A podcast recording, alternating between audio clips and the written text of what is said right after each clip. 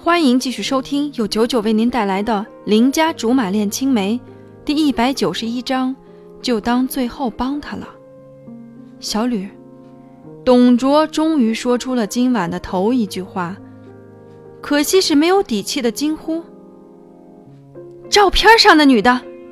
随着一声不知道哪里冒出来的惊呼，大家都认出了我。其实这也是我想要的。否则，我要是出了场还连个名字都没有，那跟打酱油的有什么区别？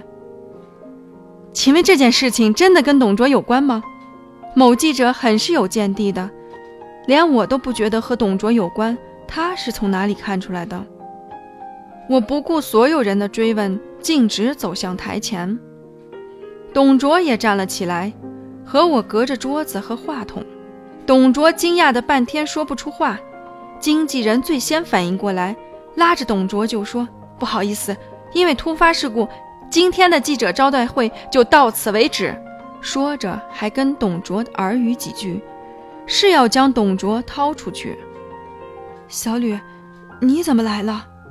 董卓说不出是什么表情，估计是没想到我会大闹会场吧。我绕到桌子后面，挨着董卓小声交代：“没事儿。”你继续这样就好，剩下的交给我。董卓显然不明白我是什么意思，疑惑不解地看着我。董卓，我拉着他的手臂做央求状：“你怎么能这样对我呢？不能因为我做错事情就要撇清关系啊！我知道错了，你原谅我吧。”说着，我竟然还意思意思流出了几滴眼泪，撕心裂肺的模样简直是演技大爆发。董卓瞬间被我没头没脑的哭喊弄得如坠云雾，瞪着眼睛直问我：“你这是做什么？”好，就等这句台词了。这家伙真心是从未有过的上道。我知道是我不好，我不该拒绝你的。现在我被人骗了，才知道自己有多愚蠢。以后再也不敢了。你原谅我吧，原谅我吧。我声泪俱下的演出让董卓完全懵了，不知道该怎么办。可是旁人却越听越明白，全体知道了我的剧本。大概大纲是这样的：某无知少女（括弧就是我）在某大明星（括弧就是董卓）的追求下不为所动，一意孤行跟了个不靠谱的男人，结果被人拍了不靠谱的照片。事到如今，幡然醒悟，才悔不当初。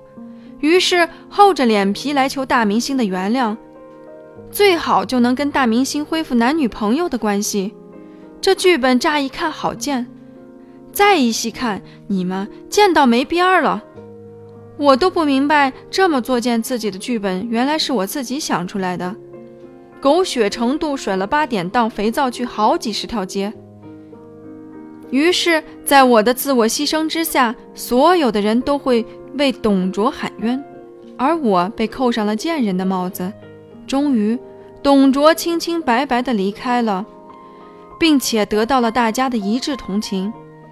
关羽把我从记者包围圈里拖出来的时候，气得不行，直骂我没有脑子。我则很是轻松，要不是快些走，你现在早被那些脑残粉活活打死了。这不是没死了吗？气死我了！气死我了！关羽直嘀咕，想不通，想不通，貂蝉怎么就熏陶出你这么个没头没脑的家伙？别骂了，董卓的形象好些，对你的公司不是也好吗？他再怎么不济，也是你们公司的形象代言人呀。这话彻底激怒了关羽，大不了就节约，反正问题不在我这边。得了吧。